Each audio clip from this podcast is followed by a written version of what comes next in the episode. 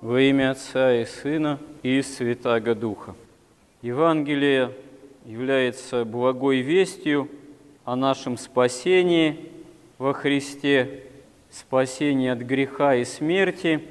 И в Евангелии нет какого-то скрытого тайного знания, который порой, какого порой ищут разного рода эзотерические, оккультные, тайные учения, потому что во Христе нам очевидным образом дана вся полнота благодати, но вместе с тем Евангелие, оно таинственно.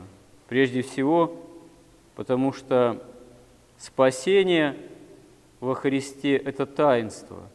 Как в церкви мы находим святые таинства, начиная с таинства крещения и включая самое главное таинство, таинство причащения за божественной литургией, таинство Евхаристии. Так, э, на самом деле, действительно, в этом есть такой именно таинственный, таинственный ли момент, но это не какая-то тайна, сокрытая специально Богом от человека, а это тайна, таинство общения, возможного общения с живой неповторимой личностью Господа Иисуса Христа, вообще с Богом как личностью, личности каждого человека.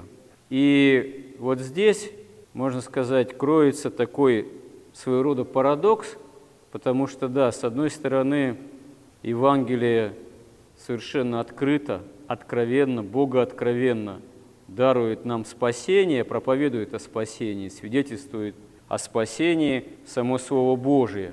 А с другой стороны, в силу греховной поврежденности человека самого, которая имеет место быть и начинается еще с Адама и Евы, с их отпадения, прародителей всего человеческого рода от Бога.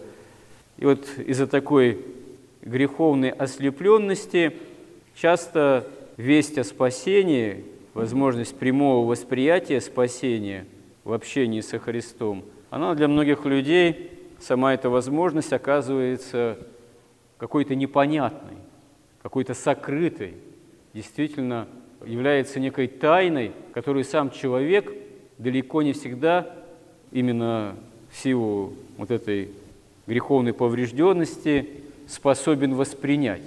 Хотя, конечно, зависит прежде всего все это от воли самого человека. Как один из великих святых, преподобный Максим Исповедник, один из величайших богословов тоже в истории церковной, в истории обличения ересей, он говорил так, что на самом деле человеческая природа, она в самом человеке не сколько повреждена, сколько повреждена личностная воля человека. То есть, если личностная воля человека, сам человек лично склоняется к спасению, ищет общение с Богом в борьбе со страстями, то для Бога нет никакого труда восстановить в человеке его первородное и даже выше того во Христе, уже выше первородного достоинства. То есть человеческая природа в человеке, поврежденная вроде как грехом, может легко быть Богом исцелена, если этого захочет сам человек согласно воле своей, если преклонит волю в соответствие приведет с волей божественной. Но вот здесь самое главное, это сложность и кроется, потому что, чтобы это осуществилось в нашей жизни, нужно действительно всю жизнь обратить ко Христу от вещей тленных и суетных. И вот мы видим в Евангелии, как однажды ученики Христа, апостолы, приступив ко Христу, сказали ему, для чего притчами говоришь им, ну, он вообще народу окружающему. Он сказал им в ответ, для того, что вам дано знать тайны Царствия Небесного, а им не дано. Ибо кто имеет, тому дано будет и приумножится, а кто не имеет, у того отнимется и то, что имеет. Потому говорю им притчами, что они, видя, не видят, и слыша, не слышат, и не разумеют, и сбывается над ними пророчество Исаии, которое говорит, «Слухом услышите и не уразумеете, и глазами смотреть будете, и не увидите, ибо огрубело сердце людей сих, и ушами с трудом слышат, и глаза свои сомкнули, да не увидят глазами, и не услышат ушами, и не уразумеют сердцем, и да не обратятся, чтобы я исцелил их». Действительно, какой, можно сказать, такой странный парадокс. Вот оно спасение во Христе прямо дано самим Господом, и цена этого спасения – Его причистая кровь, которая стекает с Его креста. И сама эта кровь нам под видом вина и тела, Он себя дарует под видом хлеба, именно во спасение нам, в причащение, в приобщение к Нему, в приобщение к Царству Небесному. И множество людей этого не в состоянии уразуметь. Множество людей проходит мимо. Человек часто что-то порой даже и вопрошает о вере, о Боге, и не слышит проповеди евангельской, не слышит самого Христа. Господь далее говорит, «Ваши же блаженны очи, что видят, и уши ваши, что слышат. Ибо истинно говорю вам, что многие пророки и праведники желали видеть, что вы видели и не видели, и слышать, что вы слышите и не слышали. Вы же выслушайте значение притчи о сеятеле. Ко всякому слушающему слово о царстве неразумеющему приходит лукавый и похищает посеянное в сердце его. Вот кого означает посеянное при дороге. А посеянное на каменистых местах означает того, кто слышит слово и тотчас с радостью принимает его, но не имеет в себе корня и непостоянен. Когда настанет скорбь или гонение за слово, тотчас соблазняется. А посеянное в тернии означает того, кто слышит слово, но забота века сего и обольщение богатства заглушает слово, и оно бывает бесплодное. Посеянное же на доброй земле означает слышащего слова и разумеющего, который и бывает плодоносен, так что иной приносит плод во сто крат, иной в шестьдесят, а иной в тридцать.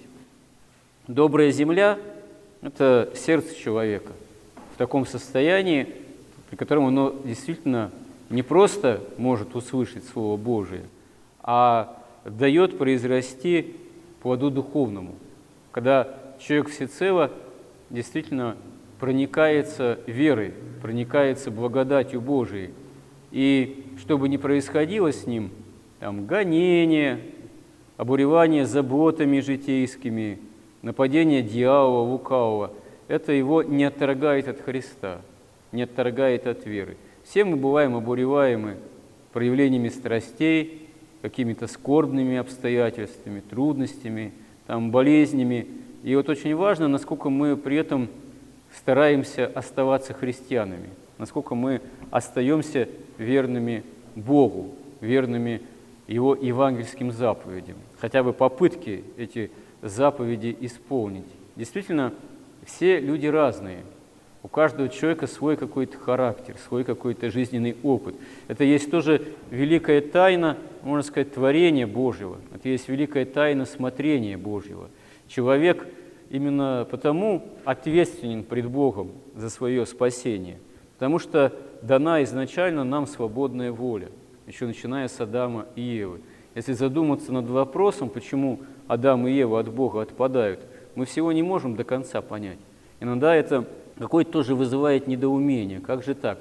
Бог сотворил человека для жизни вечной, для добра, для блага, а человек вдруг отвращается от Бога и обращается к земным интересам, обращается к грехам, страстям, тлению, оказывается смертен – Многие претерпевают скорби, все потомки Адама и Евы. Зачем же Бог это допустил? Как Бог так сотворил человека, что человек оказывается в состоянии от него, от Бога отвернуться и прийти именно в бедственное состояние? Потому что без Бога для человека все бедственно оказывается, все скорбно в конечном счете и поражено смертностью и самой смертью.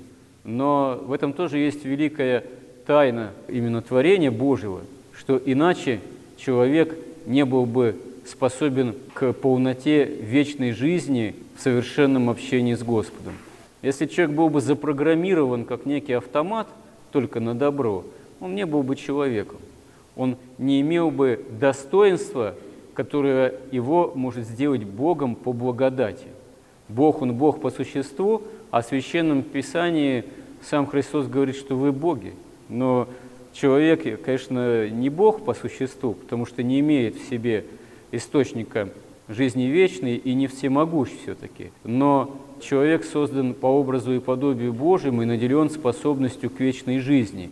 И вот эта вот великая способность, она только тогда может во всей полноте осуществляться, когда она осуществляется по воле, по доброй воле, по свободному выбору самого человека. Иначе это неосуществимо было бы.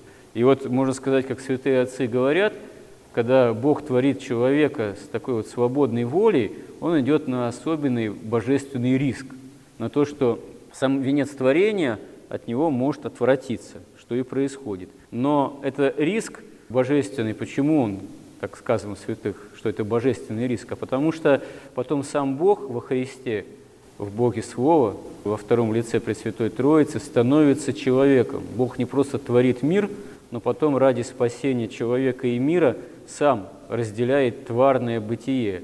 Вот это самая тоже великая тайна, неизъяснимая. Как Творец, всемогущий, становится причастен тому, что сотворил – тому, что иноприродно ему на самом деле, потому что Бог-творец – это одно, а творение – это все-таки другое, это разные природы.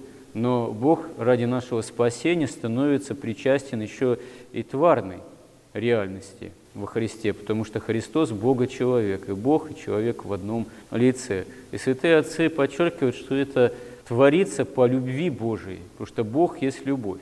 Любые определения Бога – они все равно будут недостаточны, потому что они не смогут выразить, согласно человеческих представлений, кто есть на самом деле Бог. И конечное определение, но тоже не исчерпывающее, но к которому можно свести все, что можно сказать о Боге, что Бог есть божественная любовь. Бог есть любовь, и поэтому Он не просто творит мир, хотя мог бы его не творить, Он еще и становится как один из нас, чтобы нас избавить от греха. И вот это действительно великое таинство – избавить нас от греха и смерти самой ценой собственной крови. И, увы, к сожалению, человеку, пораженному грехом и смертному, это часто непонятно. Непонятно в такой степени, что человек это не принимает. Не принимает самого главного – полноты спасения, потому что предпочитает тленное и смертное. О чем здесь Господь и говорит, что кому дано то, что есть, э, что он думает, что это имеет, это от него отнимется, если него не будет большего, если него не будет самого главного, не будет веры, не будет стремления к вечной жизни во Христе, потому что именно во Христе только источник этой жизни. А сам по себе человек наделен способностью к этой жизни, но без Христа, Спасителя, без этого источника, он оказывается в бедственном состоянии, рискует оказаться в состоянии именно вечной погибели, когда от него земное бытие отнимается, а вечность, можно сказать, оказывается под вопросом, потому что человек по своей свободной воле этого не искал. То есть какова на самом деле великая ответственность самого человека по отношению к собственному спасению, к вечности, к Царству Небесному, как дару Божьему. И этот дар Божий именно есть дар любви к нам, по отношению к нам, самого Господа, и цена этого дара – его причистая кровь. То есть вот мы, переступая порог храма, как говорится в одном прошении за Ектинеей, что со страхом Божиим мы молимся, а тех, кто переступает порог храма. Видимо, порог храма можно переступать с разными, как говорится, целями. Вот, кого просто у Бога помощи попросить, но важно иметь именно страх Божий и спасительное стремление к восприятию великого таинства спасения, которое нам здесь в храме, в первую очередь, от чаши Христовой подается. Помоги нам в этом, Господи. Аминь.